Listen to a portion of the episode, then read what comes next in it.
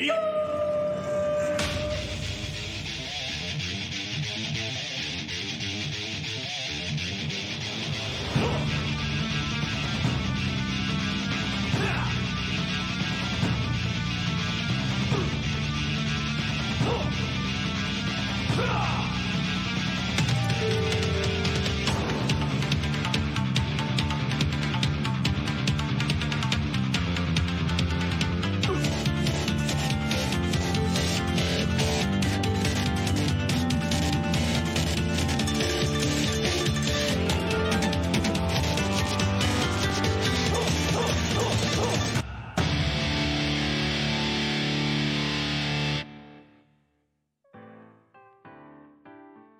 やー、始まりましたね。記念すべき第1回日本二世会公式ラジオチャンネル。これからの統一教会の話をしよう。これをお聞きの皆様いらっしゃいませです。いやー始まりましたね。皆さんこんにちは。第1回アシスタントの猫です。あ、あ、そうですね。私も自己紹介遅れましたけど、メインパーソナリティの楠木です。よろしくお願いします。いやー楠木さんはもうねこの界隈では有名なのでねもう自己紹介とかいいんじゃないですか？いえいえいえ、私なんてまだまだですよ。それこそね、2世で言ったら小川さゆりさんぐらいにならないと有名人だなんてまだまだ言えませんよ。いやーでもねこのご時世に実名顔出しでね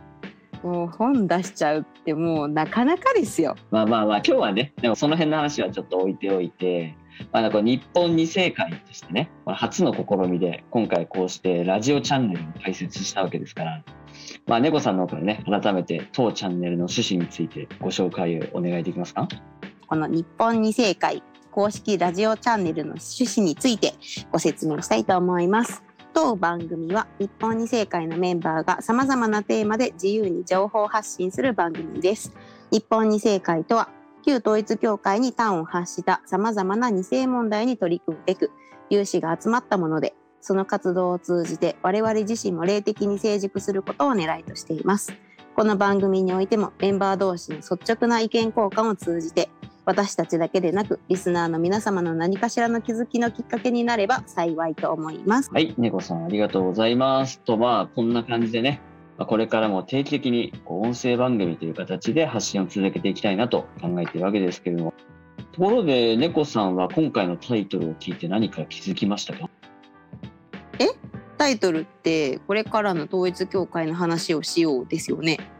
別になんかあるんですか？まあそうだよね。まあちょっとね、元ネタがマニアックだったかもしれないんですけど、これ実はね、あの、マキシマム・ザ・ホルモンというバンドの曲のタイトルをちょっともじったものになるんですが、あ、そうなんです。まあまあまあ、まあ、でも元のタイトルは、まあ、これからの面方こってりの話をしようっていうのをただもじっただけで、まあでもそれだけなんですよ、話なんですけど。いやちょっと逆に曲のタイトルそっちの方が気になっちゃって全然知らなかったです。それ。チャンネル聞いてる人も知ってる人の方が少ないと思うんですけど、個人的にちょっとまあ好きっていうのと、まあでも音楽ね、うん。私基本オールジャンル聞くんで、まあ別にこのバンドが特別好きとかそういうわけでもない、ないんですけど。でもなんかちょっと曲のタイトル聞いたらちょっと調べたくなっちゃいますねなんまあか気になるタイトル。ちょっとでもグロいのもあるから、あんまりおすすめしないかも。そうなんだグロい。そう。そうなんでそんな使ったんだったらじゃない。二世会チャンネルっていうのもね、せっかくこの組織と関係のない立場で、この二世が自由に発信しようとしているので、まあ、それこそね、タブーなしでまあ自由にやっていきたいなと、そんな風に思っているわけですけれども。そうですね。まあ、あの、うん二世会っていうのは、教会組織とか、その他の分派と呼ばれる団体とはやっぱ一線を画しているっていうことで活動していきたいなと思います。まあそうですね。まあ中にいる人は、それぞれ所属こそあれど、所属とか、まああとはね、その、それぞれなんか分派とかに影響を受けてる人も一部いたりするんですけど、私含めね。まあただ、二世会としては、まあ二世であるっていうことを共通項として、まあいろんなこの所属を超えて、立場を超えて自由に活動していきましょうっていう、そういうふうにとらわれずに活動していきましょうっていう立場なんですね。一応、あえて聞くんですけれども、はいはい。二世しか関わっちゃいけないってことなんですか？いやいや、実はそんなことないんですよ。これはね、あの結構当初も二世会としてこのツイッターとかね、公式ツイッターとか始めた時とかも、あの、まあ、今ね、二世会として、まあ、皆さん知ってる方いるかわからないですけれども、このピアカウンセラーサークルっていうのをやってたりするんですけど、そういうのを始めた時とかも、結構この、なんか二世じゃなきゃダメなんでしょうとか、まあ、一世の方とかでもねあのそういうふうにしてちょっとこの二世会っていう名前にちょっとつまずく方がいらっしゃったみたいなんですけど実際ねお父様もこう2000年頃とかにあのまあ、当時のねあの50歳以下は全員2世だみたいなこともなんかおっしゃられたっていうことを私聞いたことあるんです。ごい私学生の頃の話なんですけど、だから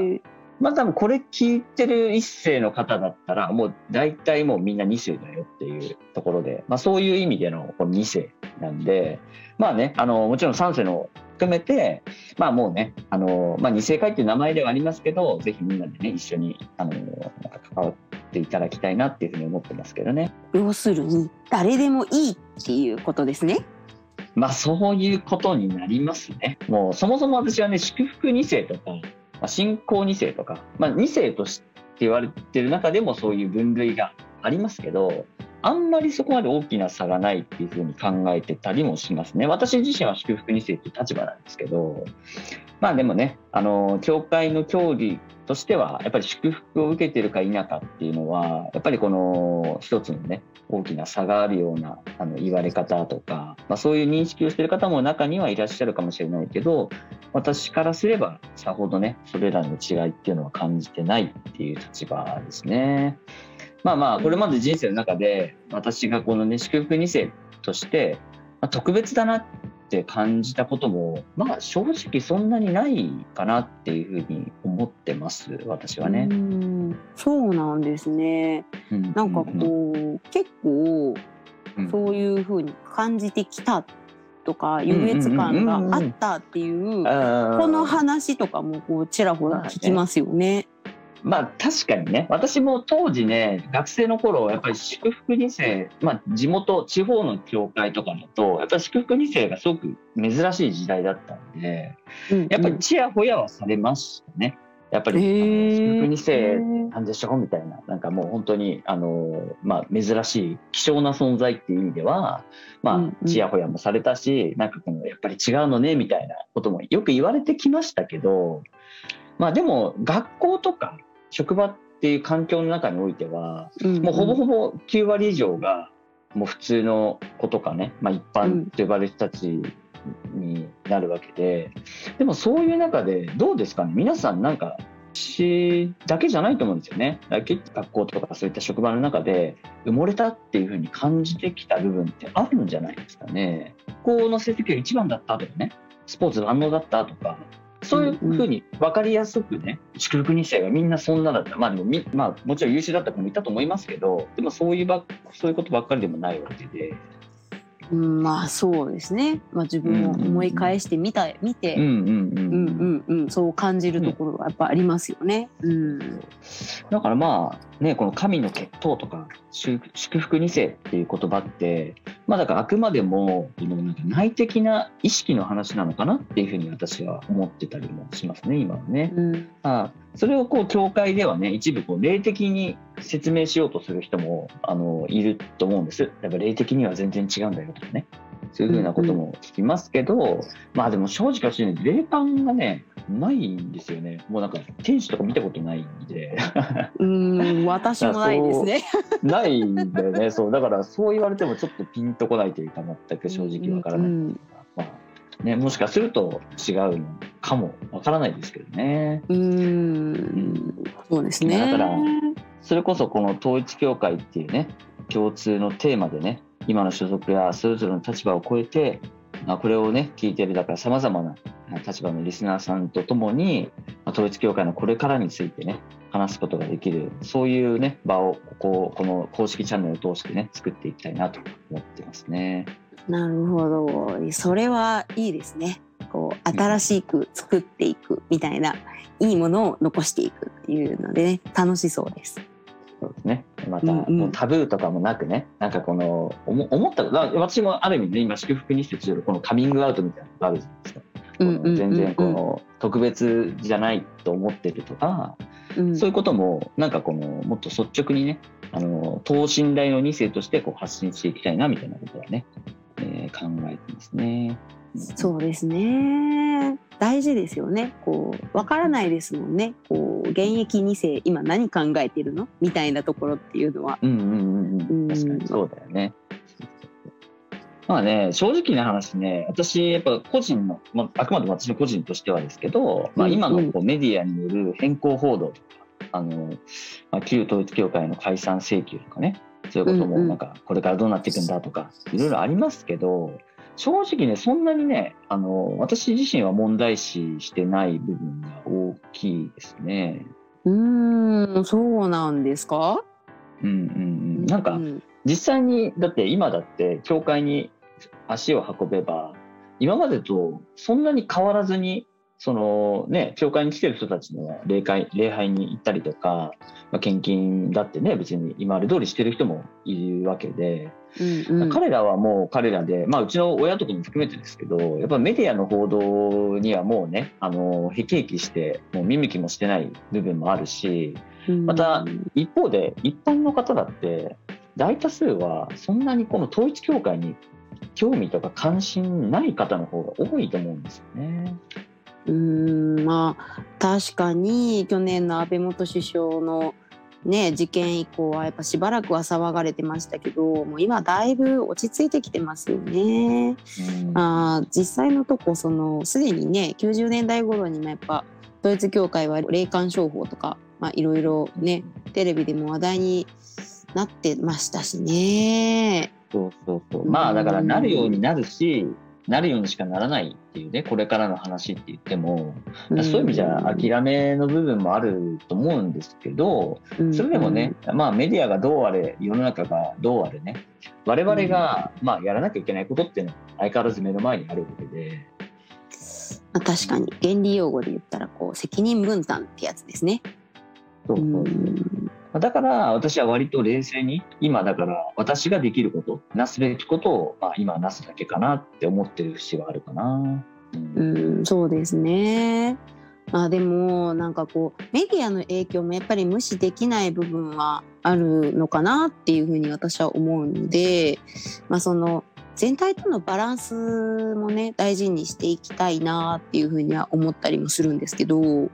まあそうだよね。まあそうかもしれないよね。うんまあだから創造原理の中でもさ、その全体的な目的と個体的な目的とかあるっていうふうなことも書いてあるんだけど、まあそういう意味ではでも統一教会、特に日本の組織っていうのは、ここ最近こうずっとね、個個じゃなくて全体を優先しすぎてしまったっていう、そういうふうにも見えるのかなって私は考えてますね。うーんまあそれは確かにありますよね。こうなんか日本人ってやるときはとことんやっちゃうっていうかなんかこう真面目すぎて行き過ぎちゃうみたいな部分はまああったよなっていうふうには感じますよね。うーん。まあまあ、ちょっとね、でも、まあ、あの、真面目な話になっちゃったけど、まあね、今後も、あの、こういう形で、時にはゲストを交えながらね、まあ、楽しくラジオ番組として、続けていけたらいいなというふうに思ってますので、またね、番組に寄せられたお便りとか、質問とかにもね、お答え、お答えしながらやっていきたいと思ってますので、ぜひ、これをお聞きのね、皆さんもチャンネル登録、まあ、チャンネル登録というか、まあ、ポッドキャストで配信する予定なんですけど、まあ、ぜひね、うんうんうんあの、まあ、お気に入り登録みたいな感じで、あの、していただいて、継続して聞いていけたらと思ってます。はい。ね。ということで皆さんよろしくお願いします。えっと、一応質問や感想、お便りは日本二世会の、えー、ツイツイッター公式アカウントへのメンションや DM、他にもメールアドレスでも受け付けてます。えっと、メールアドレスはそうですね。えっと、貼っといたらいい、なんかこう、ポッドキャストで貼れるとこあるんですかね。あそうですね、概要欄みたいなところは多分あると思うんで、そこから、はい、はいそこにリンク、ね、飛んでもらって、はい。はやっていただけたらと思います。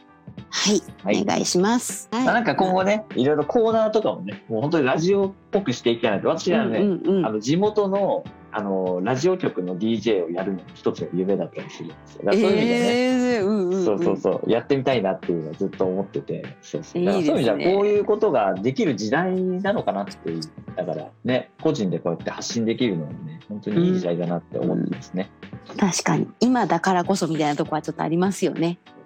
うん、これ配信が。継続してやっていきたいと思ってますので、はい。次回の放送もぜひお楽しみにしてください。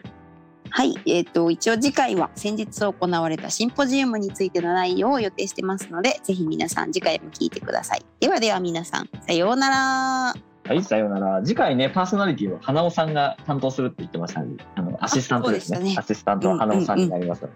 ぜひ皆さんそちらも楽しみにしていてください。どうも、はいありがとうございました。よろしくお願いします。